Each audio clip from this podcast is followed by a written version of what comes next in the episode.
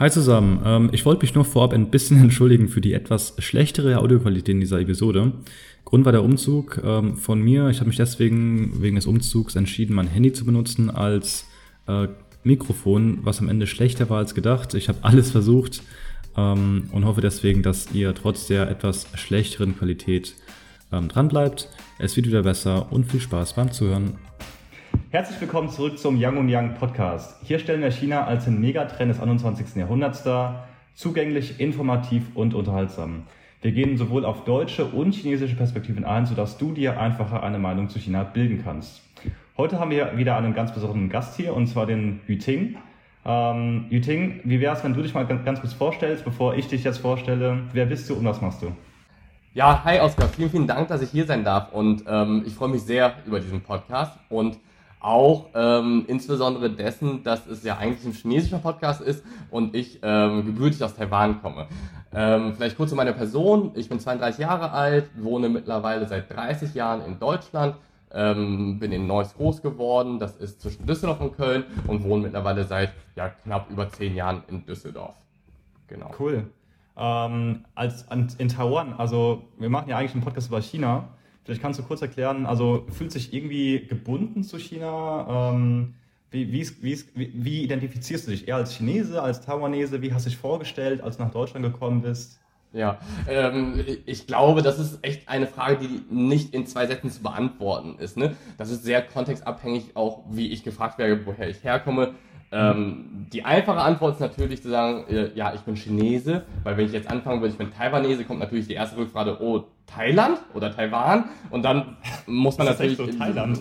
Ja, weil insbesondere ähm, ne, vor 30 Jahren, als ich nach Deutschland gekommen bin mit meinen Eltern, ähm, da kannten viele Taiwan noch einfach nicht. Ne? Da war ähm, ja der einzige Aufhänger, den ich hatte, ja, ihr kennt das vielleicht von euren Spielzeugen, da steht Made in Taiwan drauf. Ne? Und dann hat es mhm. bei den ersten Leuten so einen Klick gemacht und konnten das aber trotzdem nicht so richtig zuordnen. Da war natürlich die einfache Abkürzung zu sagen, ja, ich bin Chinese.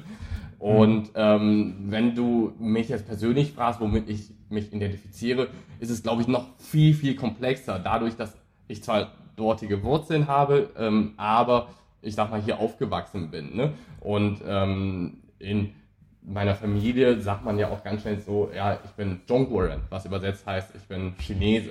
Und mhm. ähm, man sagt nicht direkt, ich bin Taiwanese, auch als jemand, der in Taiwan geboren ist, nicht. Ja.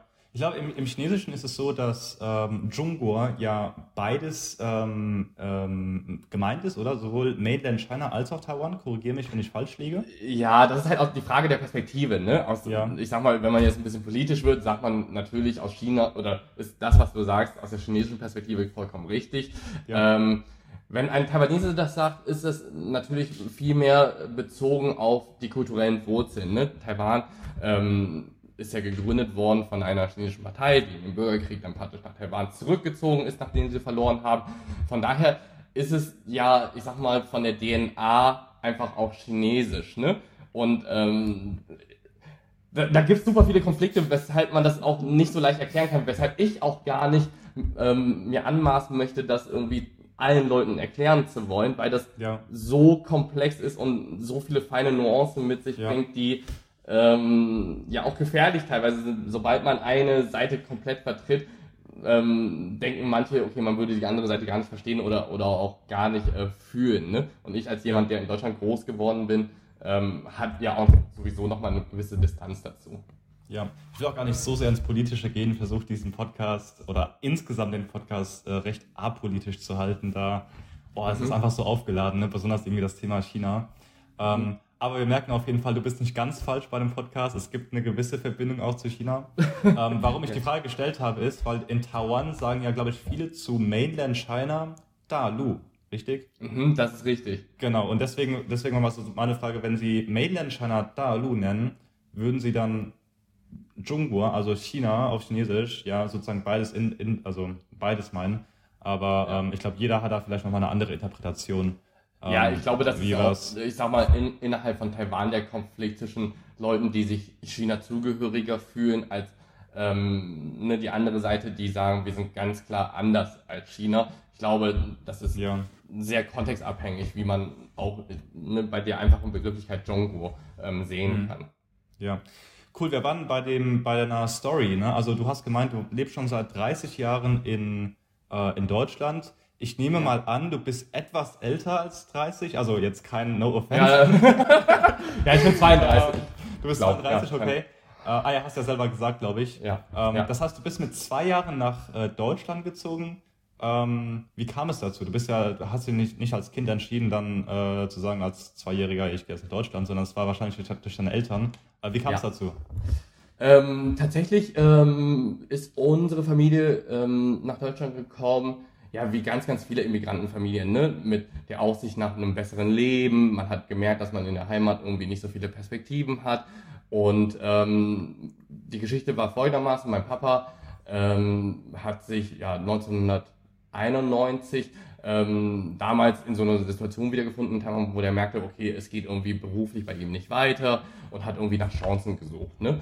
Und ähm, ja, ein Abend später, wo man, ähm, wo er sich praktisch mit seinem besten Kumpel damals ähm, beim Shrimping, ich weiß nicht, ob du das kennst, in Taiwan geht man Shrimpen. Das ist eigentlich so eine große Lagerhalle, wo man What? Bier trinken kann und in so einem ja, Becken Shrimps fängt und die dann auch danach essen kann. Ne? Und Davon ja, nach so einem langen, echt nicht. Das ist ja geil. Ja, das ist so eine Aktivität, die man halt auch gern abends irgendwie mit Freunden macht, um da ein bisschen zu äh, plaudern und irgendwie mhm. abzuhängen. Ne? Mhm. Ähm, ja, hat er sich halt mit seinem Kumpel unterhalten und gesagt, ey, pass auf, hier geht's irgendwie nicht weiter, hast du irgendeine Idee, was ich machen kann, ne? Und ähm, der Kumpel von ihm hatte damals schon ein, eine große Fabrik, die Computergehäuse hergestellt haben, hatten Vertrieb in Amerika und hatten aber noch nichts in Europa. Und ähm, da war praktisch die Chance, die mein Papa da auch gesehen hat und sagt, okay, pass auf, dann ähm, lass mich doch nach Europa gehen und den Vertrieb dort aufbauen. Und so ist er praktisch 91 ähm, alleine, erstmal mit einem Koffer und irgendwie keine Ahnung, wie es weitergehen soll, nach Deutschland gekommen, erste Nacht am Bahnhof verbracht und ähm, hat wow. ein Jahr lang ähm, hier alles gesettet, bevor meine Mutter und ich dann nachgereist sind. Ne? Ähm, ja, das ist so die Ankunftsstory von meiner Family in Deutschland. Ne?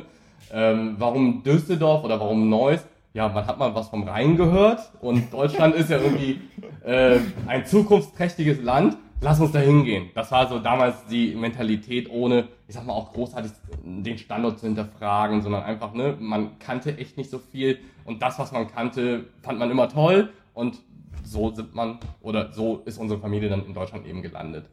Wow, super spannend. Auf jeden Fall eine ja. sehr einzigartige Story. Ich glaube fast ein bisschen, ähm, wenn ich das jetzt auf mich, auf mich beziehe, fast das Gegenteil, ne? Weil bei dir, bei dir warst du, du okay, du warst in Taiwan, mit, mit zwei Jahren bist du von Taiwan nach Deutschland gezogen, wegen deines Vaters, weil er da ja. irgendeine Chancen gesehen hat. Bei mir war es ja eigentlich auch so. Ich war zwei Jahre, als ich zwei Jahre alt war, war ich in Deutschland. Mein Vater hat eine Chance in China gehabt. Ich ziehe nach China. Also Wie alt bist du nochmal? Ich bin momentan äh, 23. Okay, ich glaube, das hat dann tatsächlich diese zehn Jahre Unterschied haben super viele total äh, ja. ne, äh, äh, äh, oder definiert oder gewissermaßen auch unser Background. Ich sag mal, ähm, ich bin 89 geboren, 1999 äh, zehn Jahre später, da sah China schon ganz anders aus als Anfang der 90er. Ne? Da ja, äh, ja. gab es voll die Dynamiken und ich kann voll verstehen, warum dein Papa da irgendwie auch Opportunität gesehen hat, so ey, wir müssen nach China, weil da ist irgendwie die wirtschaftliche Zukunft. Ja, ne? total. Also von 0,1 bis ähm, 1,6 bin ich da geblieben, meine Eltern noch ein bisschen länger. Also wie sich Shanghai in der Zeit entwickelt hat, ist unnormal. Wahnsinn, ja, also habe ich mitbekommen. Ich habe ich hab echt noch Fotos, ähm, ähm, wo ich irgendwie vor der Skyline stehe, ähm, gerade als wir angekommen sind, da war nur der ja. Pearl Tower. ah, äh, äh, Im im Podong meinst du? Äh, Im äh, Podong, ne? genau. Auf ja. dem Bund, da war nur dieser Pearl Tower. Jetzt sind ja irgendwie die gesamte Skyline voll. Ich bin ja. damals noch in Podong ähm, hier äh, Drachen äh, fliegen gegangen, Ach, äh, weil noch so viel Platz war. Ja, ja. Äh, keine, ähm, keine Chance, er muss auf den Dächern jetzt ja, gehen. Ja, jetzt, wenn du es jetzt machen würdest, dann würde sich der in, in den Skyscrapern dafür fangen, der Drache wahrscheinlich. Ja, ähm, witzig. Meine, äh, ich habe ganz, ganz viel Family, die auch in Shanghai wohnt. Von daher habe ich die Entwicklung cool. auch äh, ja. mitbekommen. Und ne, um auf deine Frage nochmal zurückzukommen, bin ich jetzt Taiwanese oder Chinese? Also, Großteil meiner Family wohnt mittlerweile auch in China. Ne? Von daher mhm. ist es auch echt nochmal ähm, eine Situation, wo ich sage, das ist echt nicht mehr so einfach zu beantworten. Wie, was würdest du in Prozent sagen? Also Prozent Deutsch, Chinese und Taiwanese, wie würdest du da die Aufteilung machen? Boah, ich. Du kannst das Problem, ich, das, ja, Lustige ist, äh, das Lustige ist, es gibt manche Leute, die sagen, okay, ich bin, 50, ich bin nicht 50-50, sondern ich bin 60-60. Also ich bin mehr als die anderen. ähm, ich glaube, das ist auch äh, abhängig davon, wo du mich fragst. Ne? Ich weiß nicht, ob du das mhm. kennst. Ähm, wenn ich in Deutschland bin, fühle ich mich natürlich auch immer gewissermaßen verpflichtet, meine chinesische, taiwanesische Kultur zu repräsentieren oder äh, gewissermaßen auch ähm, anders zu sein. Aber wenn ich dann in Taiwan bin, ja, dann bin ich dann irgendwie auch der Deutsche. Ne? Von daher mhm. ist das ähm, nicht so einfach auch ein Prozent aufzusplitten, sondern eher, ich sag mal, von der Situation oder auch, wer mich fragt oder ja. ne, das, ähm, das also keine eindeutige Antwort. Du willst jetzt nicht sagen, ich bin mehr das oder mehr das. Ist immer so. Abhängig. Nee, also ich, ich fühle mich eigentlich weder noch und gleichzeitig aber auch alles. Ich glaube, das ja, ist so die, die, die wahrhaftigste Aussage, die ich da treffen kann. Ja, darüber wollten wir auch heute ein bisschen genauer reden, ne? über sozusagen, wie fühlst du dich, wie, wie, ähm, wie einfach findest du das Einleben und ähm, das habe ich gar nicht so explizit gesagt. Und am Ende dann auch wollen wir ein bisschen darauf eingehen, ähm, wie du dann auch die Werte jeweils erhalten kannst. Ne? Also du fühlst dich ja in Deutschland, hast gesagt, abhängig von der Situation natürlich, dann vielleicht ähm, in bestimmten Situationen mehr als Taiwanese oder so geht es mir zum Beispiel oder in, wenn ich in China bin, fühle ich mich irgendwie mehr als Deutscher. Also immer das, was man wo man gerade ist, das Gegenteil, ja, genau. was man so sagen kann. Ähm, und und ähm, natürlich will man dann noch irgendwie die Werte aufrechterhalten, ne? auch wenn man jetzt irgendwie in einem Land lebt, wo, wo es andere Werte eben gibt. Ähm, aber vielleicht erstmal nochmal zum ersten Punkt, zum Einleben, wenn ich da nochmal ein bisschen genauer drauf eingehe. Also, ähm, wie, wie einfach fiel es dir dann generell? Ähm, klar, als, als Kind, du, ist, ist es ja fast so, als wenn du hier geboren wärst. Ne? Also ich glaube, oder erinnerst ja. du dich noch, als du in Taiwan ja. warst? Äh, nee, ich erinnere mich, also natürlich hat man irgendwie bruchhafte oder ne, Erinnerungen mhm. an die ganz, ganz frühe Kindheit. Aber ähm, ich würde auch nicht sagen, dass ich mich integriert haben musste, weil, wie du richtigerweise mhm. sagst, ich bin hier groß geworden. Ne? Ähm, ich glaube, der Unterschied lag eher an so Kleinigkeiten, die man irgendwie festgestellt hat, so, okay, irgendwie bin ich doch anders oder mir wird mhm. zu Hause anderes vermittelt. Ne? Einfaches Beispiel, erste Woche im Kindergarten. Wir wurden aufgefordert, unsere Lieblingskassette mitzubringen. Ähm, die einen hatten Benjamin Blümchen mit, die anderen hatten Bibi Blocksberg und ich bin auf einmal mit Doraemon auf Chinesisch da aufgetaucht und habe das eingelegt und sagt, okay, keiner versteht es. Ah ja, stimmt, es spricht ja nur ich Chinesisch, ne? Und ähm, ja, solche Sachen. Oder weiß ich nicht, in der Einschulung ähm, ne, haben meine Eltern was von der Einschulungstüte gehört und ich bin dann mit einer vollgepackten Einschulungstüte in der Schule aufgetaucht, habe meine Sachen ausgepackt und festgestellt, okay, die anderen haben alle neue Sachen. Ich habe mein bisheriges Spielzeug schon drin. So. Und das sind so Anekdoten, wo ich merke, wo ich dann gemerkt habe, okay, mein Leben ist vielleicht doch ein bisschen anders aufgebaut als ähm, die eines Deutschen. Ne? Oder Verstehe. ja, da gibt es halt super viele Beispiele, angefangen vom Pausenbrot, was dann irgendwie ein Reisbällchen war, wo ich dann gemerkt habe, oh, okay, die anderen Leute essen alle Leberwurst und Käsewurstbrot. Ähm, so ging es aber auch, so lustigerweise, ich wusste, war es noch eine Story, ähm, als ich irgendwie so in der ersten Klasse war, in der, in der Schule in Shanghai. Ähm, und zwar haben meine Eltern mir immer getrockneten Fisch gegeben, ja. haben es in meine Brotbox getan. Und ähm, hat gestunken. Du sagst es, du sagst es. Ich habe dann, also dann in der Pause halt immer diesen getrockneten Fisch gegessen. Ja. Und dann haben sich alle Kinder ähm, beschwert.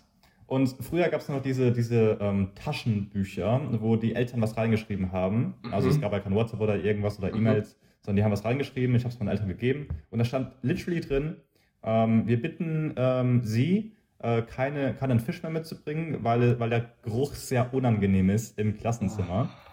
Ähm, und ich habe also aus irgendeinem Grund, ich glaube, das war die, die Putzfrau oder meine Oma, die das dann immer noch eingetan haben, weil die nichts davon wussten, dass die sich beschwert haben. Und dann habe ich irgendwann nämlich gar nicht mehr getraut, das, äh, das zu essen. Das heißt, ich habe ich hab das gar nicht mehr rausgenommen am Ende des Tages, nichts mehr gegessen ja, einfach. verstehe ich. Aber sind und so Stories, die man als Deutscher oder als gebürtiger Deutscher ähm, nie hat, ne? So nee, und ich, ich sag mal so, das ist ja auch gewissermaßen der ähm, Unwissenheit, zumindest meiner Eltern geschuldet. Die wussten es ja auch einfach nicht besser und die wollten natürlich mir das beste Essen mit mhm. äh, zur Pause geben und für die war es dann halt nicht das trockene Leberwurstbrötchen, sondern irgendwie was die hausgemacht haben und äh, ne, sich richtig viel Mühe gegeben haben. Also äh, das ist, ja, wahrscheinlich kann das jeder, der irgendwie so eine Immigrantenstory hat, irgendwie nachvollziehen, denke ich. Ja, super, super spannend. Gibt es denn ähm, Sachen, wo du sagst, Deutschland als Land ähm, macht es da einen irgendwie, also klar, das war jetzt irgendwie äh, viele Kindheitsstories, ne, auch während der Schulzeit. Als du älter wurdest, gab es denn noch andere Situationen, wo du dir gedacht hast, hey, Deutschland macht es irgendwie hier eine besonders schwer oder hat das Einleben die Integration irgendwie echt ähm, gehindert oder schwierig gemacht? Ähm, ich, warst du schon mal in Düsseldorf, zufällig? Äh, super kurz, das war so ein Tagestrip. Ich war kurz auf okay. dem Tower oben ähm, ah, okay. Restaurant, haben Kuchen gegessen, aber ja, ja ähm, das war's auch. Also ich muss sagen, äh, meine Eltern haben, glaube ich, eine relativ gute Wahl mit Düsseldorf getroffen in Deutschland, weil hier leben super viele Asiaten, ne? also insbesondere mhm. Japaner. Von daher ist man zumindest nicht ganz so wie ein bunter Hund rumgelaufen.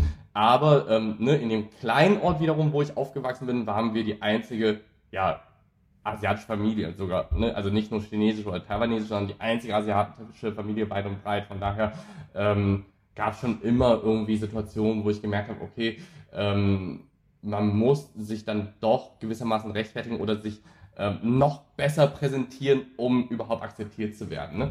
Aber äh, ich will gar nicht so auf Deutschland rumhacken, wenn ich ehrlich bin, und sagen irgendwie, die haben es einen schwer gemacht. Ich glaube, das Problem ist auf der ganzen Welt. Sobald man in eine neue Kultur eintritt, als jemand, der anders aussieht, anders spricht, anders ist, da muss man sich auch in gewissermaßen die Mühe geben, ich sag mal, ne, sich zu öffnen und sagen, ey, pass auf, ähm, ihr habt vielleicht ein Bild von ne, dieser Kultur, wo ich herkomme, aber ey, guckt doch mal ein bisschen genauer hin. Ähm, ey, vielleicht gefällt es euch auch, ne? Und yeah. wie sich die Entwicklung gezeigt hat, sind ja auch ganz, ganz viele Fortschritte, seitdem wir angekommen sind. Ne? Ja. Keine Ahnung, wir mussten damals nach Holland fahren, um Ingwer zu kaufen. Ne? Klar kann man sagen, okay, Deutschland hat einen hinsichtlich dessen schon schwer gemacht, weil ähm, die einfach nicht wussten, wie wir essen. Das ist aber ähm, ja, aber krass, dass Holland, dass Holland Ingwer hatte und, und äh, Düsseldorf nicht. Ja, also gab es in Holland ne? mehr Asiaten oder einfach hat man in Holland allgemein mehr Ingwer gegessen? Nee, also in Holland gab es definitiv mehr Asiaten. Ne? Also Anfang der 90er sind wir auch regelmäßig irgendwie jede, äh, nee, ja, fast jedes Wochenende nach Holland gefahren, um einfach Chinesisch zu essen, weil dort mhm. ne, ganz viele Kantonesen gab ähm, und hier halt eben nicht. Ähm, vielleicht noch mal ein bisschen konkreter auf deine Frage zurückzukommen, okay, wo macht es Deutschland einen schwer? Ja, in der Bürokratie, ne, natürlich. Ich ähm, heirate in knapp eineinhalb Wochen und bin zwar mittlerweile seit boah, über fünf, ja, knapp 15 Jahren Deutscher und musste jetzt für meine Hochzeit tatsächlich noch in Taiwan Formulare und äh, äh, äh, äh, Urkunden ähm, ja, beantragen, die ich zur Einbürgerung noch nicht fast gebraucht habe, wo ich dann gemerkt habe, okay, irgendwie ähm, versucht Deutschland. Hast, oder? ja, ich habe einen deutschen Pass. Ja, das meine ich ja. Seit 15 Jahren bin ich eingebildeter Deutscher und muss Echt? trotzdem jetzt. Ja, ja, klar. Ich habe einen wow. deutschen Pass und musste ähm, einen Auszug aus dem Familienstand in Taiwan besorgen, um nachzuweisen, dass ich dort nicht gemeldet bin. Obwohl ich seit 15 Jahren deutscher Staatsbürger bin und seit 30 Jahren in Deutschland gemeldet bin. Also das sind so ganz ja. viele, ich sag mal, das sind Fehler im System. Ich würde gar nicht sagen, die haben oder wollen es einem bewusst schwer machen, aber die Realität macht es einem doch gewissermaßen komplizierter, als wenn ich hier mhm. geboren wäre. Ja, ja. Vielleicht die Frage kurz umgedreht. Ähm, was appreciatest du denn ähm, total? Ähm, an Deutschland. Ähm, ich muss sagen, ich fühle mich ja gewissermaßen auch nicht so deutsch, weil ich auch ganz früh mich mit Dingen beschäftigt habe, die, ich sag mal, ja, Nationalität unabhängig sind. Ne? Wenn man irgendwie meine Jugend schaut, okay, ich habe dann irgendwann angefangen, äh, ne, mich Hip-Hop zugehörig zu fühlen, mit Basketball, mit äh, Mucke machen, mit Tanzen. Das waren dann halt tatsächlich immer irgendwie Konstellationen mit Freunden, wo am Ende des Tages keiner Deutsch war, wo es dann auch egal ist, ob du jetzt irgendwie Kolumbianer bist, ob du Vietnamese bist, ob du ne, aus Taiwan kommst. Ey, es ging um Basketball, es ging um Hip-Hop und hm. ich sag mal, Deutschland als Vergleich zu einem asiatischen Land gibt einem eben diesen Freiraum, sich auch so zu entfalten, wo, ich sag mal, Nationalität dann vielleicht doch mal ein bisschen hinüberfällt in der Diskussion. Ja, ja cool. Ja, stimme ich dir auf jeden Fall zu. Und ähm, du hast mir auch mal gesagt, wir haben ja uns, äh, wir haben ja auch mal davor kurz geredet, dass ähm, deine Eltern auch sehr, sehr, ähm, wie soll ich sagen, sehr darauf geachtet haben, dass als, als ihr nach Deutschland gezogen seid, dass du eben auch äh, in viele ähm, irgendwie Vereine integriert wirst, dass du auch an Aktivitäten teilnimmst, ähm, mhm. ähm, wo auch ne, andere irgendwie ganz normale, äh, die hier leben, Deutsche, die hier leben, ähm, teilnehmen. Und ähm, du hast gemeint, dass ähm, das auf jeden Fall, also wenn man an, an viele irgendwie, keine Ahnung, asiatische Familien denkt oder auch an viele Studentinnen und Studenten, die jetzt in ähm, Deutschland angekommen sind, aus China zum Beispiel, dann ist es meistens so, gefühlt zumindest, dass die eher an ihren Kreisen abhängen. Mhm. Ähm, und so war es bei mir zum Beispiel auch andersrum der Fall, als ich nach China gegangen bin oder auch viele ja. andere Deutsche nach China gegangen sind, dann, dann bleiben die eher in ihren Kreisen. Ne?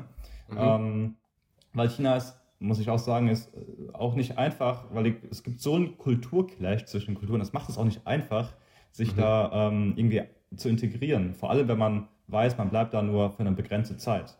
Mhm. Ähm, bei dir war das aber nicht so, ne? Also glaubst du, dass das dazu beigetragen hat, dass deine Eltern dich aktiv dazu gebracht haben, da überall teilzunehmen und, und dich so anzunehmen, dass es einfach gemacht hat?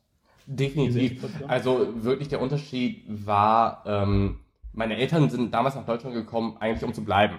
Und anders als ähm, ganz, ganz viele, wie du richtigerweise sagst, ähm, asiatische Familien, die, äh, ich sag mal, als Expats nach Deutschland geschickt werden, wo die Familie mitkommt und mhm. irgendwie nur für drei Jahre temporär hier bleiben wollen. Ne? Dann gehen die Kids natürlich auch zur internationalen Schule etc., um dann später auch es einfacher wieder zu haben, wenn sie dann zurück in ihre, in ihre Heimat kommen. Ne? Ähm, meine Eltern hatten halt immer den Plan zu sagen, ey, wir haben den Wunsch, dich hier großzuziehen und dass du auch die hierige ähm, ne, Bildung hier genießen kannst und dementsprechend musst du dich auch komplett hier integrieren. Ne? Zwar, wenn man ehrlicherweise ist, so, meine Eltern haben nie Deutsch äh, gelernt, die, die können gar kein Deutsch. Das heißt, sobald ich die Haustür betreten habe, war es ein chinesischer Haushalt. Ne? Aber sobald ich die Tür verlassen habe, wurde ich dann halt auch in die deutsche Welt geschmissen. Ne? Ich habe ähm, eine ganz normale deutsche Schule besucht, war auf dem deutschen Gymnasium, war im deutschen Sport, deutschen Sportverein. Ne? Mhm. Und ähm, das war dementsprechend halt auch wichtig, damit ich irgendwie hier ja mich auch als damit ich Deutschland mich auch, äh, äh, damit ich Deutschland auch als Heimat sehen kann. Ne? Mhm. Ich glaube, das schafft man nicht, wenn man halt eben die ganze Zeit in seiner Heritage-Bubble bleibt. Dann versucht man eher irgendwie die Heimat hier zu rekonstruieren, anstatt irgendwie hier anzukommen. Und das war immer der Wunsch, ähm, sowohl von meinen Eltern dann, aber glücklicherweise irgendwie auch von mir zu sagen, ey, nee, ich lebe hier und dementsprechend mache ich halt auch all das, was die deutschen Kids hier machen. Ne? Ich gehe halt mit 16 halt auch feiern und bin halt nicht zu Hause und gucke irgendwelchen äh, äh, ne, Soaps äh, aus der Heimat. So. Ja, geil. Ja, das ist krass. Ja, sobald man die Tür betritt, ist man irgendwie Taiwanese, wenn man rausgeht, ist man Deutscher. Gab es da irgendwie ja. so auch ähm, bestimmte, also erstens, wie, wie hat sich das angefühlt? Also war das schwierig für dich? War das einfach für dich? War das Normalität für dich nach einer gewissen Zeit? Ähm, das, natürlich war das Normalität, aber das hat sicherlich auch Konflikte mit sich gebracht, wo ähm, nicht nur ich, sondern auch meine Eltern auch so damit umzugehen lernen mussten, ne? weil gewissermaßen sind die Werte dann doch sehr unterschiedlich. Ne? Angefangen bei ähm, Respekt gegenüber den Eltern, das ist ja sehr mhm. chinesisch, ne? Und während die mhm. Nachbarskinder irgendwie ihre Eltern bei Vornamen ansprechen, ähm, ist das natürlich so, okay, warum machen das alle andere und ich zu Hause nicht, ne? Und das sind dann aber, ich sag mal, laufende Prozesse, wo man irgendwie innerhalb der Familie irgendwann so einen guten Weg gefunden hat, damit umzugehen und auch, ich sag mal, ich verstehe meine Eltern auch, ne, die sind halt nicht so aufgewachsen wie ich. Auf der anderen Seite verstehen meine Eltern auch immer mehr meinen Konflikt mit, okay, ich komme von einer Welt, die ganz anders ist draußen und betritt die Tür und muss mich dann wieder gewissermaßen alten, traditionellen chinesischen Werten irgendwie fügen und, und ne, unterordnen. Ja, gab es da denn ähm, viele Konflikte mit deinen Eltern? Also, dass, dass deine Eltern zum Beispiel, I don't know, ähm, hast du, also zum Beispiel, also es gibt ja, also wie du eben selber gesagt hast, ne, zum Beispiel der Umgang mit den Eltern. Hast du dich dann eher deinen Eltern angepasst oder hast du dann dich eher den deutschen Werten angepasst, deine Eltern dann auch ein bisschen, also nicht so respektvoll, hört sich blöd an, aber äh, ja. nicht so respektvoll wie ein Chinese oder Taiwanese das jetzt machen würde, behandelt.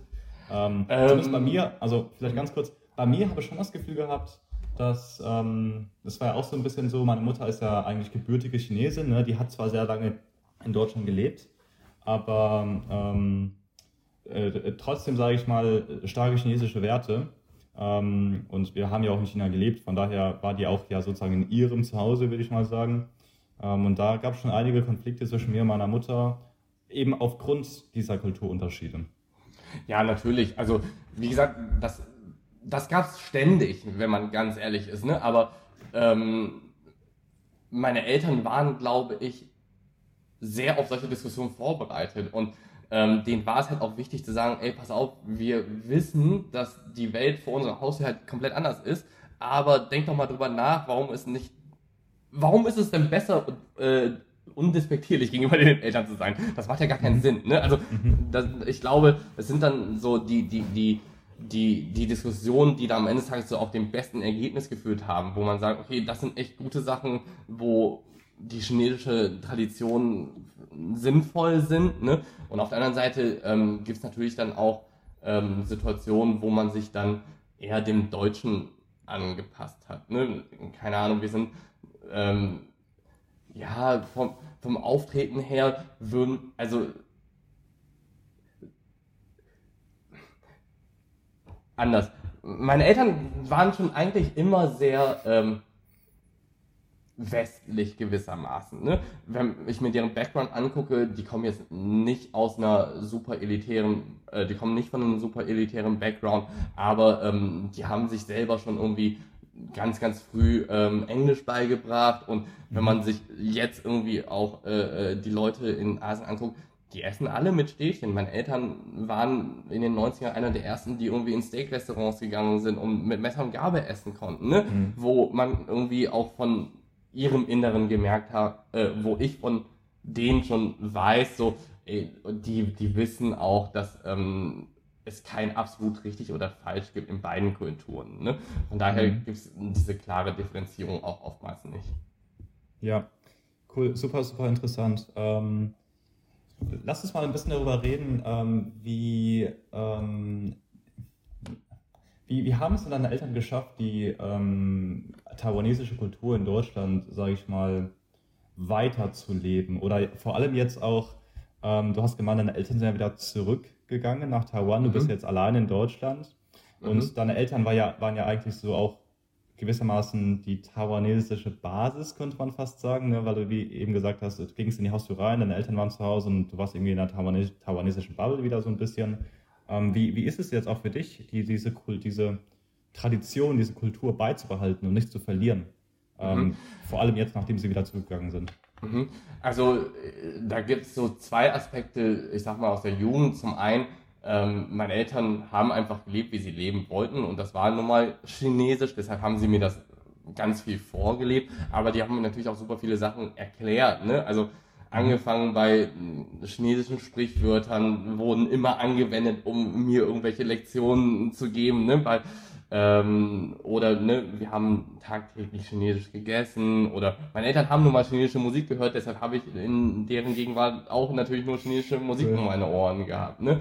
Ja. Und ähm, ja, seitdem meine Eltern ähm, zurück sind, das war eigentlich ganz interessant, weil in den ersten Jahren war es dann auf einmal für mich so, oh, okay, ich lebe jetzt wie ein Deutscher, ganz frei in einer WG und äh, mach nichts mehr. Und dann merkst du, ey, nee, nee, nee, nee, nee, nee, das kann ich gar nicht. Ich kann kein Abendbrot essen und ich kann auf jeden ja. Fall äh, nicht irgendwie, äh, ja, weiß ich nicht, ne, was Deutsche halt wahrscheinlich von Grund auf, ich, ich sitze nicht im Biergarten und trinke Bier und äh, gucke Fußball. Das bin nicht ich, ne?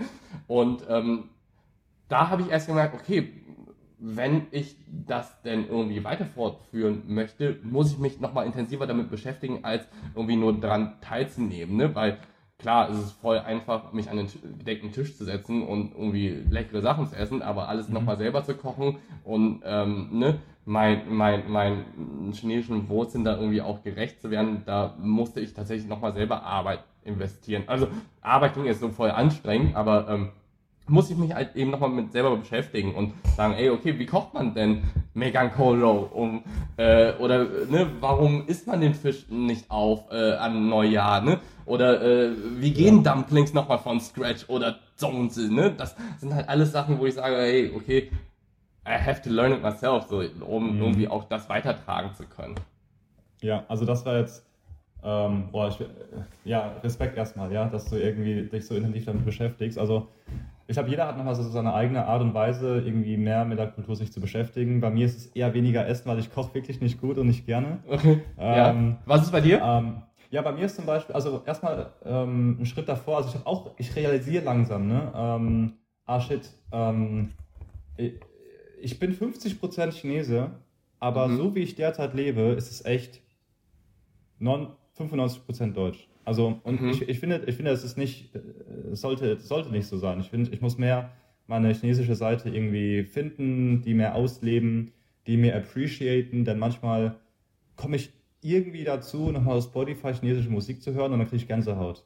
Ja, oder, boah, kenne ich. Oder, eins oder, eins.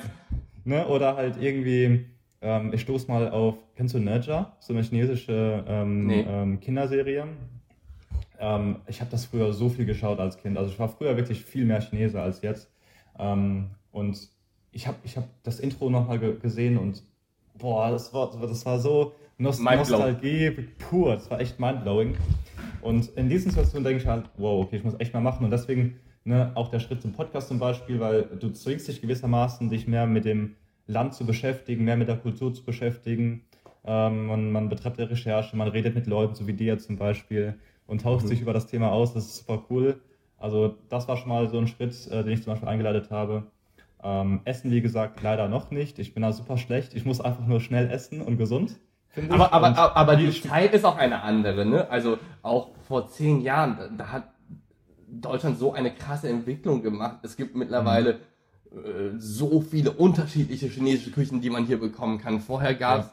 Irgendwie nur den China-Imbiss um die Ecke, der auch gleichzeitig irgendwie äh, thailändisch äh, kocht, aber vom Vietnamesen betrieben wurde. Ne? Ja, und genau. jetzt wird es irgendwie viel, viel tiefer und viel, viel authentischer. Aber das konnte oder das gab es irgendwie zu der damaligen Zeit nicht und ich wollte halt irgendwie nicht den, den, den, ja, den angepassten Kram. Ich wollte das, was ich halt irgendwie kenne und das, ja. womit ich aufgewachsen bin, ne?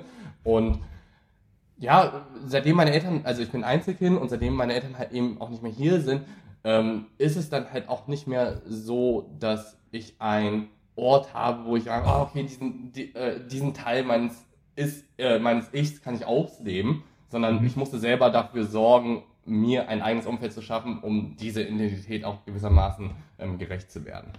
Ja, stimmt. Stimmt, ja. Also jetzt ist es nochmal, du hast recht. Also vor allem in Berlin, ich bin jetzt kurz hergezogen, ähm, findet man schon echt gute asiatische oder chinesische Restaurants. Ähm, ja, Hunan-Küche, Sichuan-Küche, boah, davon hätten wir äh, nur träumen können. Ne? Auch die, es, es gibt hier echt viele so ähm, Klar, in München gibt es auch, also so, so asiatische Shops, ähm, mhm. Asian Shops, aber hier in Berlin, Alter, also es, ist, ja. es ist so, so groß, so viel Auswahl, du fühlst dich echt wie, aber auch wie das, also nicht das, was sie verkaufen, aber auch wie sie es, wie sie es präsentieren. Ja. Finde ich, das ist exakt so, wie es in China auch ist. Also die, auch die Regale und so, ich weiß nicht, das erinnert mich irgendwie von Voll. China. Und ähm, deshalb, ne, um auf deine Frage zurückzukommen, hey, äh, was macht Deutschland gut? Ja, Deutschland macht das gut, indem sie uns den Freiraum halt auch gibt, uns mhm. so zu entfalten. Ne? Und ähm, von daher finde ich das auch immer blöd, irgendwie nur zu meckern, sagen irgendwie, ja, man wird hier rassistisch behandelt. Klar habe ich auch diese Erfahrung und Ching Chong Chong hat jeder von uns schon mal gehört, aber äh, keiner hat sich auch drum gekümmert, wenn ich sage, ey, lass uns mal alle Chinesisch essen gehen. Geht jetzt mittlerweile voll klar, Leute sagen, hey, äh, voll geil. So. Ja, stimme ich dir absolut zu. Also man, man sollte nicht nur mal, man tendiert immer dazu, das Negative irgendwie mehr zu sehen, ne? irgendwie die Unzufriedenheit in sich selber irgendwie mal auszudrücken. Aber Deutschland bietet einem so viele Chancen und zumindest auch ich in den fünf Jahren, wo ich hier bin, ähm, ich kann jetzt nicht für jeden reden, ja, aber ich habe wirklich ähm, ähm, sehr, sehr faire ähm, Erfahrungen und gute Erfahrungen und wirklich kaum negative Erfahrungen gemacht und was so in diesem also, Land Überall auf der Welt gibt es halt.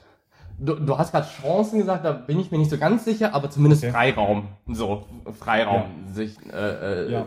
zu entfalten. Aber absolut. Also ich glaube, ja. Ich glaube, der Name ist auch so eine Sache, ja. Also zum Beispiel, ich heiße ja Oskar Young Knipp. Mhm. Und ich muss sagen, ich ertappe mich selber, wie ich das Young manchmal ähm, äh, Deutsch aussprichst. Nein, gar nicht ausspreche. Also ich sage dann Oskar okay. Knipp. Genau. Ach, wirklich? Weil ich, okay. weil ich dann denke, bei der Wohnungssuche zum Beispiel, hm, mhm. hm vielleicht, ne? Ja, verstehe. Hat es Vorteile und da, da habe ich mich selber, okay, wir sind schon in einem System, wo, wo ich auch irgendwie so agiere, wie, also um das System besser auszunutzen. Mhm. Ja. Ähm, und ja, schon, also in diesen Aspekten natürlich, ja. Ähm, ich denke schon, dass da Verbesserungsbedarf ist und so. Ja, aber ähm, wie du richtigerweise sagst, ne, ich glaube, da müssen wir auch ganz viel Eigenverantwortung tragen und sagen, ey, wir müssen uns auch mal anders präsentieren. Wir müssen auch mal stolz auf das sein, wo wir herkommen und sagen, ey, wir tragen hier auch super viel zu der Entwicklung bei. Ne? Und mhm. ähm, wir sind nicht die armen Chinesen, die irgendwie hier angekommen sind und hassen. Nee, wir sind auch vielleicht ganz, ganz coole Leute ne? und machen vielleicht coolen Kram und ja. begeistern die Leute auch vielleicht nicht nur mit unserer äh, Leidensgeschichte, sondern mit ne, der coolen Gegenwart. Ne? Sagen, ey Leute, kommt mal alle her und guckt euch an, was wir Cooles machen und nimmt daran teil und lasst es irgendwie daraus dann nochmal was Neues schöpfen. Das ist der, die perfekte Überleitung. Ich habe eine Frage hier stehen. Wie sollte die asiatische Community mit der Problematik umgehen? Also es gibt ja ne, mhm. ne, diese Asian Hate Crimes. Ähm, mhm. Jetzt vor ein paar Monaten kam das ja krass auf. In, äh, es fing, glaube ich, damit an, dass ähm, in Amerika ja ein paar ähm, Asiatinnen erschossen wurden, glaube ich. Ne? Mhm. Und dann mhm. überall auf, auf, der Welt ähm, oder man sieht immer mehr Videos, glaube ich, auch wie Asiaten ähm, attackiert werden. Ich glaube, Corona-Krise hat auch ein bisschen dazu beigetragen, dass so ein bisschen der Hass geschürt wird. Wie, mhm. wie sollten wir in Deutschland oder insgesamt auf der Welt deiner Meinung nach darauf reagieren? Ähm, Schwierige Frage. Ich, das ist super schwierig und das, das kann man natürlich auch aus ganz vielen ähm, Perspektiven beleuchten. Ne? Und äh, klar gibt es Probleme, ich sag mal, aus der westlichen Kultur, die uns ins schlechte Licht rücken. Ne? Sei es eine einseitige Berichterstattung oder, also insbesondere in den Massenmedien oder, oder. Ne? Ähm, ich glaube aber, also zumindest mein persönlicher Ansatz ist halt eben nicht, mich darauf zu fokussieren und zu sagen, irgendwie, oh, ihr seid alle blöd und ihr lasst uns alle nicht in Ruhe und so weiter, sondern ähm, ne, auch ein bisschen, ich sag mal, mit einem Stolz durchs Leben zu gehen, ne? was man auch in der Gegenbewegung jetzt, ich sag mal, in Amerika ganz gut beobachten kann. Es gibt ey, super viele Themen, wo wir auch einfach verkackt haben, ne? So, wo wir sagen, ey, nee, wir kochen nicht mit Glutamat in unserem Restaurant. Nein, natürlich sollten wir mit Glutamat kochen, weil erstens ist das nicht ungesünder als Zucker, das ist ein Salz und zweitens gehört das zu unserer Küche dazu. Warum sollten wir das mhm. jetzt irgendwie verschweigen, ne? Oder mhm. ähm, K-Pop oder äh, ne oder äh, auch früher J-Pop, das ist gerade so eine Welle. Ey, wir sollten als alle als Asiaten stolz darauf sein und nicht sagen, oh, das ist alles peinlich. Ne? Ähm, ich glaube, diese innere Haltung ist der nächste Step. So, wir haben oder äh, natürlich ist das ein laufender Prozess und es ist wichtig zu sagen, ey, okay, Dinge laufen falsch, aber lass uns doch mal auch anders an die Sache herangehen und nicht nur meckern und sagen, ey, alles ist blöd, sondern lass mal coole Sachen machen, damit die Leute auch uns feiern. Ja, ja, stimme ich dazu. Man, man fokussiert sich irgendwie echt viel auf das. Ich habe allgemein auch das Gefühl, dass die asiatische Kultur eher. Also, wie, wie soll ich das framen? Ich habe ein bisschen das Gefühl, dass die asiatische Kultur dazu, mm, also oder uns oder insgesamt die Community dazu drängt, eher passiv ähm, mit Problemen umzugehen, dass die recht leise sind ähm, und sich nicht trauen, irgendwie Sachen anzusprechen. Ähm, und dass das bei anderen Minderheiten, zum Beispiel, keine Ahnung, vielleicht bei, bei osteuropäischen Ländern oder auch vielleicht bei Schwarzen es ein bisschen anders ist, dass die generell viel lauter auf, äh, mit Problemen umgehen oder viel mehr bereit sind, auf einmal ähm, sich zu äußern. Glaubst du, dass, also zumindest war das mein, mein Gefühl, ähm, stimmst du dem zu erstens und glaubst du, dass das auch ein bisschen dazu beigetragen hat, dass ähm, es so lange gedauert hat, dass zum Beispiel dieses, ähm, dass diese Asian Hate Crimes jetzt auch vor kurzem erst aufgekommen sind?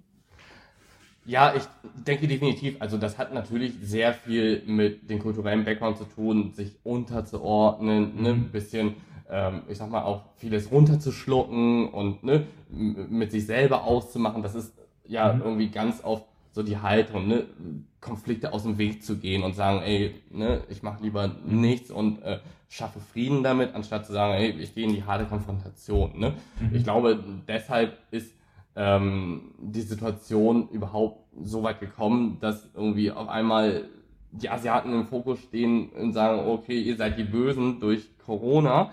Ähm, das andere Problem, was ich sehe, ist wirklich so, okay, die Popkultur ist auch nicht so mutig, um sich zu äußern, wie es eigentlich sein sollte, ne? Weil ne, ich bin ein, ein, ein, sehr großer Verfechter davon, dass Kultur wirklich Leute zusammenbringt. Ne? Also ich meine, ne, Kultur von Musik, Kunst, Literatur, mhm. angefangen etc. pp.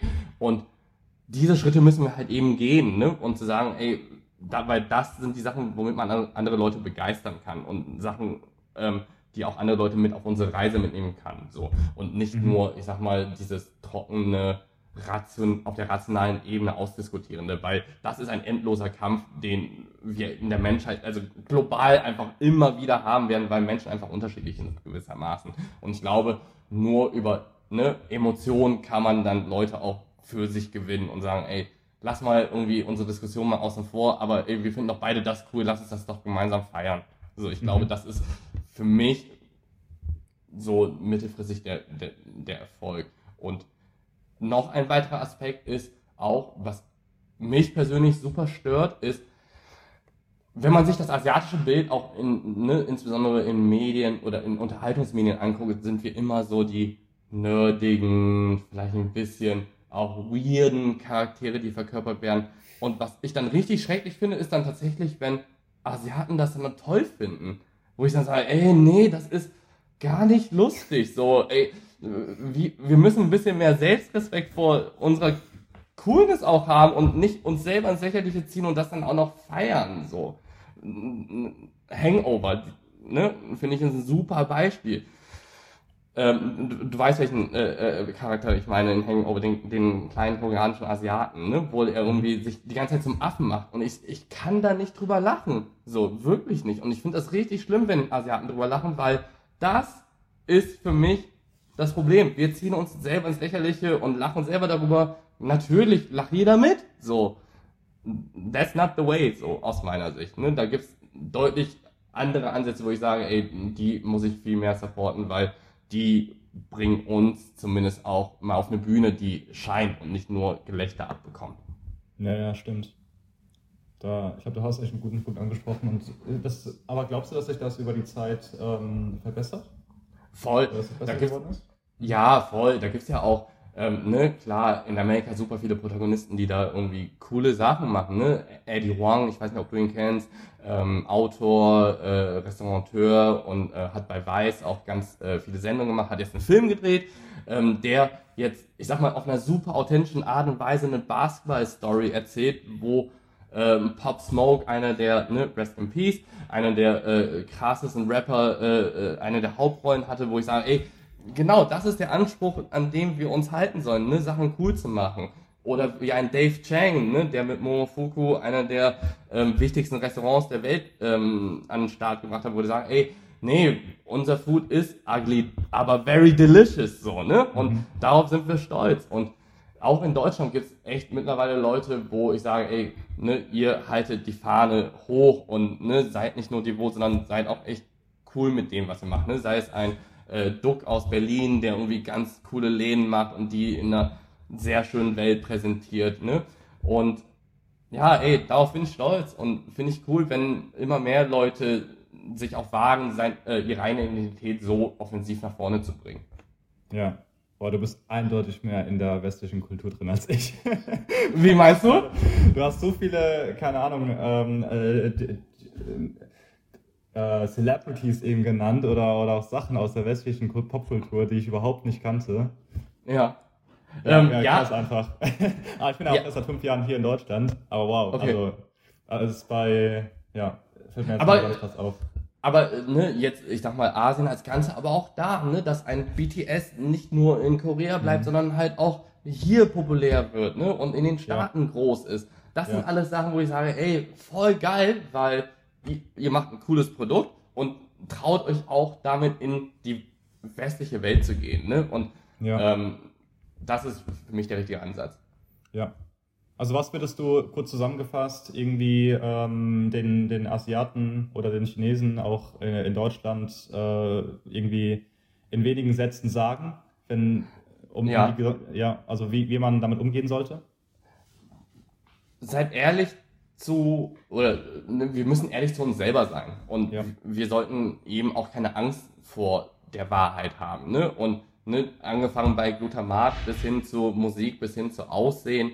Ey, mhm. wir sind, wer wir sind und das ist cool. Und wir funktionieren hier auch als ein sehr, ich sag mal, gemeinschaftliches Gefüge. Ne? Und wir tragen mhm. eben halt auch zu der Entwicklung von Deutschland bei. Und äh, ach, es ist, ich finde, wir müssen uns einfach auch ein bisschen selber aus der Opferrolle rausholen und sagen, ja. nee, wir sind alles andere als Opfer, sondern wir haben echt äh, spannende Geschichten, wir haben spannende äh, Perspektiven auf die Welt, die im Diskurs halt auch uns alle weiterbringen.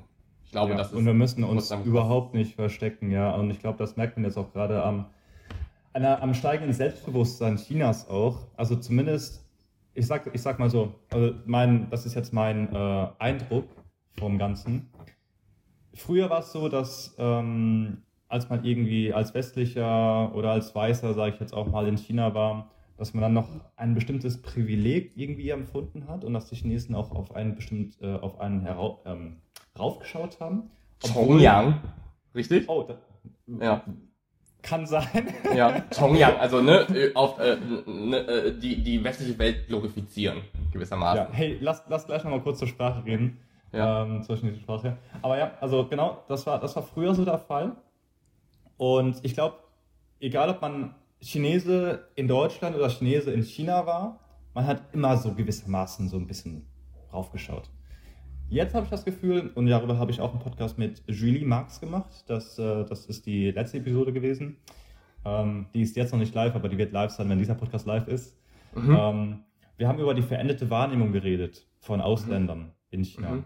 Und dass China über die letzten Jahre extrem selbstbewusst geworden ist ähm, und dass auch eine gewisse Meinungsmacht gemacht wird gegen Ausländern, auch gegen Weiße in China äh, und dass die wirklich sehr, sehr patriotisch, fast nationalistisch sind, die Chinesen und eigentlich dieser, dieses Heraufschauen ja, nicht mehr so sehr existiert in China. Ähm, einerseits kann man sagen, okay, das ist natürlich eine gute Sache, weil man sich dann nicht mehr so unterordnet. Aber das ist zumindest mein Eindruck, es wird krasse Meinungsmache betrieben. Also, mhm. wenn du dir echt mal auf WeChat, also ich weiß nicht, ob, du, ob dir 50 Cent Army was sagt, aber es sind im Grunde. Nee. Äh, ah, ich, ich, war, ich war kurz weg, oder? Ja, genau. Ich habe dich gerade nicht ganz verstanden. Okay, genau. War, die 50 Cent Army, das sind äh, im Grunde Leute, die für die Regierung arbeiten, die Regierungsangestellte, die im Internet kommentieren, um die Partei zu loben und im Grunde Meinungsmache gegen Ausländern zu, zu machen.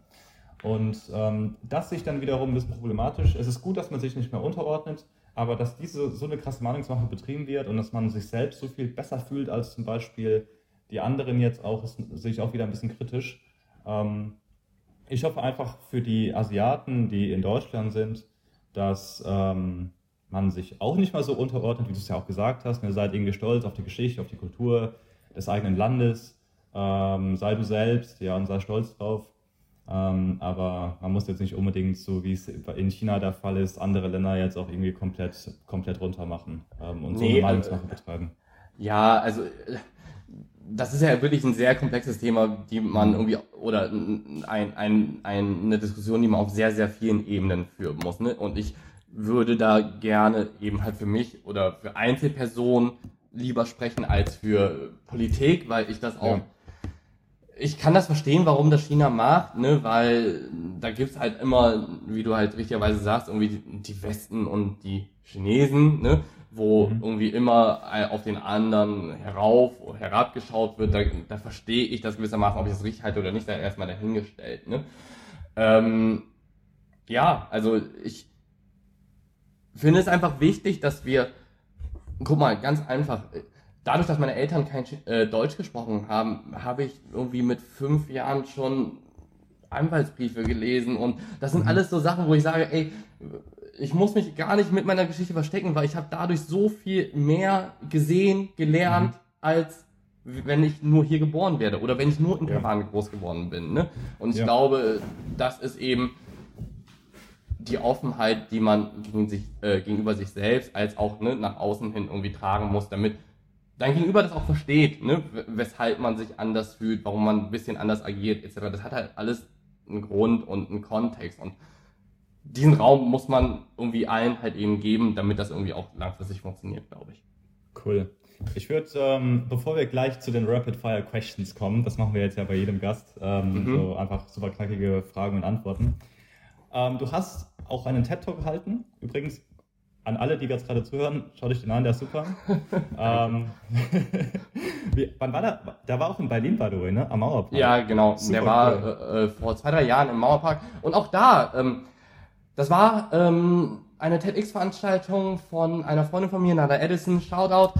Ähm, mhm. Sie ist, ähm, kommt aus Ghana und hat zum Beispiel auch in ihrem Kontext ganz, ganz viele Diskussionen zu führen, ne, für Black Community etc. pp.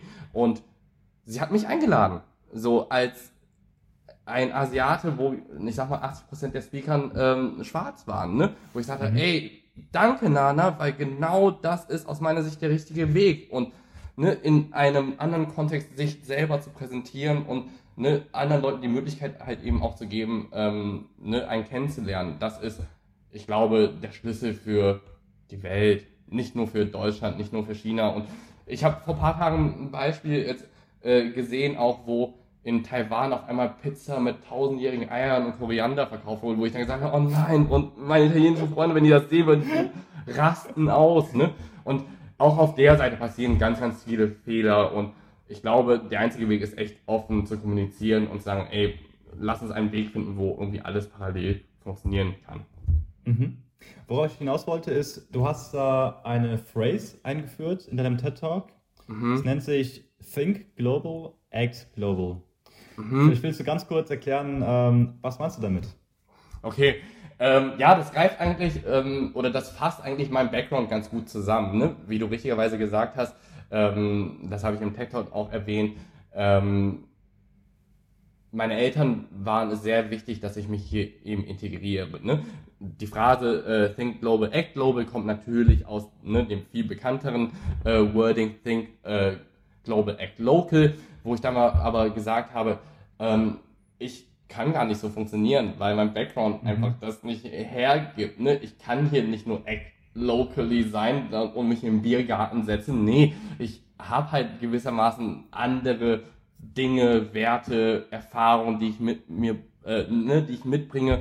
Und um hier zu funktionieren, muss ich auch ich selber sein können. Ne? Und das ist nun mal ein globaler Background. Und ne, wenn man sich auch Deutschland anguckt, mittlerweile knapp 15% Immigranten, ähm, ich bin nicht der Einzige, der vor dieser Herausforderung steht, in einer neuen Welt zu funktionieren. Ne? Und ich glaube, ne, der Ansatz von Deutschland sagen, oh, wir müssen alle perfekt integrieren, das ist nicht der richtige Ansatz, weil man kann den Background von einem Menschen nicht komplett wegmachen oder komplett wegignorieren, ne? sondern mhm. ich möchte oder mein Wunsch ist es eben, in einem Land zu leben, wo es global ist, wo ne, das Zusammengefüge von allen Nationen, allen kulturellen Background respektiert wird und man da irgendwie einen gemeinsamen Nenner findet, um das ähm, ja, in der Gesellschaft funktionieren zu lassen. Und deshalb Think Global, Act Global und nicht wie früher ne, sich komplett den örtlichen Gegebenheiten anpassen. Ja, ich werde auf jeden Fall den Link ähm, zum Tech Talk auf jeden Fall in die Podcast-Beschreibung tun. Also schaut euch den alle an. Ähm, ich glaube, du hast eine, auch eine Website, Ting, oder? Ich glaube, das ist mhm. auch mal ganz interessant. Äh, können, können auch die gerne in die Beschreibung tun, damit äh, die Zuhörer, Zuschauer dich nochmal mhm. auch ein bisschen persönlich kennenlernen. Mhm. Ähm, ansonsten, ich würde jetzt äh, kurz in die äh, Rapid Fire Round gehen. Okay. Bist du bereit? Ich bin gespannt. Let's go. Komm, schieß cool. los. Okay. Typisch chinesisch ist? Höflichkeit. Welche Sozi äh, Social Media Plattform nutzt du momentan am meisten? Wahrscheinlich immer noch Instagram. Kein WeChat? Äh, WeChat ähm, benutze ich tatsächlich ganz viel, um mit meiner Family zu kommunizieren. Aber mhm. von hier aus hat man ja auch nicht alle Funktionen, die man irgendwie äh, in China auf WeChat hat. Deshalb macht es auch nur halb so viel Spaß. Stimme ich dazu? Bargeld oder QR-Code? Oder äh, Apple Pay oder was auch immer? Ja, QR-Code, das funktioniert hier alles noch nicht, aber auf jeden Fall kein Bargeld. Cool. Bester VPN? Benutze ich nicht. braucht man auch nicht in Taiwan. Ne? In China es, äh, muss man es haben, aber in ja, Taiwan, glaube ich, braucht man es momentan nicht. Nee. Ähm, Reisetipps für jemanden, der das erste Mal, jetzt kannst du aussuchen, China oder Taiwan äh, mhm. reist? Mhm. Ähm, ich finde Taiwan super, um die chinesische Kultur tatsächlich kennenzulernen, weil ähm, ne, in, ja, in China gab es halt die Kulturrevolution, das heißt ganz, ganz viel Historisches ist ja ähm, nicht mehr vorhanden. Das findet man aber in Taiwan tatsächlich ganz, ganz viel. Ne? Ähm, und wenn man auch ein bisschen Angst, ich sag mal, vor Metropolen hat wie Shanghai, wo alles so mega, mega, mega, mega krass ist, ist Taipei zum Beispiel ein echt guter Einstiegsort, um, ich sag mal, in ein metropolisches Leben einzutauchen, aber noch nicht mhm. ganz mit der Größenordnung konfrontiert zu werden. Ja. Dein Lieblingsort in China ist? In China ist es tatsächlich Chengdu. Ich war da. Oh, äh, okay. Ja, das musst du kurz erklären. Ist zwar Rapid ja. Fire, aber erklär kurz.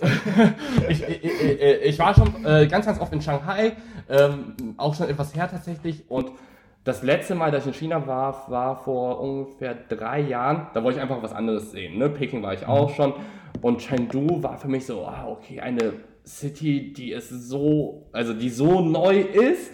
Und mhm. ähm, ja, das hat mich einfach beeindruckt, so wie die Infrastruktur da aufgebaut ist, aber dann trotzdem eine halbe Stunde fahren bis im Nationalpark. Und diese Mischung fand ich einfach mega geil. Und Sichuan essen, mega authentisch dort. Hammer. Ja, meine Mutter kommt ja auch aus einer Gegend, äh, nicht aus Chengdu, aber aus Chongqing. Ah, okay, ja. Aus, äh, mhm. Kennst du Yunyang zufällig? Ja, klar, kenne ich. Yunyang kennst du? Ja, also der Name sagt mir was, ich war da noch nicht, aber ja. Ja, ja da, kommt, da kommt meine Mutter her, ist sie aufgewachsen. Äh, super schöner mhm. Ort, ja, ist auch direkt am Yangtze, ähm, mhm. also am, am Fluss. Yangtze River, ja. Mhm. Genau. Ähm, empfehlenswerte Quellen, wenn man sich selber mehr mit China beschäftigen möchte.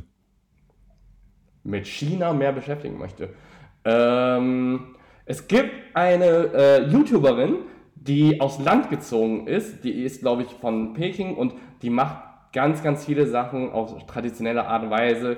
Sie erntet äh, ne, traditionelle Sachen. Liti mhm. Ki, schicke ich dir gleich, kannst du in die äh, Beschreibung packen. Mhm, Mega cooler Einblick. Nice, schau mal YouTuberin, ja. Wo siehst du China und Deutschland in zehn Jahren? Weiß ich nicht. Ich hoffe, ich hoffe, allein vom politischen System näher aneinander. Das ist eigentlich so mein eigener äh, einziger Wunsch, weil ich glaube, mhm. komplett konträre Welten auf so einer kleinen Erde funktionieren langfristig einfach nicht. Du in zehn Jahren in China oder Deutschland? Deutschland. Cool. Super, das war's auch schon. Meeting. Vielen Dank nochmal. Es hat mega Spaß gemacht. Also wirklich eines der Episoden, die am meisten Spaß gemacht hat, würde ich sagen. Oh, danke. Ähm, danke, Oskar. Gerne, gerne. Ähm, genau, gibt es noch irgendwas, was du am Ende noch sagen möchtest ähm, zu, den, zu den Zuhörern, Zuschauern? Nur ja, voll. Also ich würde gerne einfach nochmal sagen, an alle Deutsche, lernt verschiedene Kulturen kennen. Nicht nur taiwanesische, nicht nur chinesische, aber bereist die Länder und esst dann nicht nur irgendwie ne, angepasstes Essen, sondern probiert das Essen von dort. An alle Chinesen seid mutig, seid ihr selbst und ne, traut euch auch der westlichen Welt gegenüber zu öffnen, weil wir haben nichts zu verstecken und wir haben ganz, ganz viel zu erzählen, wir haben ganz, ganz viel beizutragen und lasst uns das auch bitte tun. Ja, stimme ich absolut zu. Ähm, ich sehe es als super großes Geschenk an, ähm, beide Kulturen eben verstehen zu können. Und das ist auch die Mission des Podcasts, ja, damit wir den Deutschen auch ein Tor zu anderen Kulturen geben können. Voll ähm, gut. Und ich möchte ganz kurz wirklich nochmal Danke an euch sagen, weil genau auch eure Arbeit trägt ganz, ganz viel dazu bei, damit ähm, Kulturen sich nähern und, und sich verstehen lernen. Und das äh, ja, bin ich sehr dankbar drum. Vielen, vielen Dank. Ja, vielen Dank, äh, motiviert auf jeden Fall. Ähm, cool, checkt die Beschreibung aus, checkt die Links aus, ähm, lasst eine positive Bewertung da, wenn es euch gefallen hat. Ähm, cool, danke dir nochmal und bis zur nächsten Episode. Bis bald, ciao. Ciao.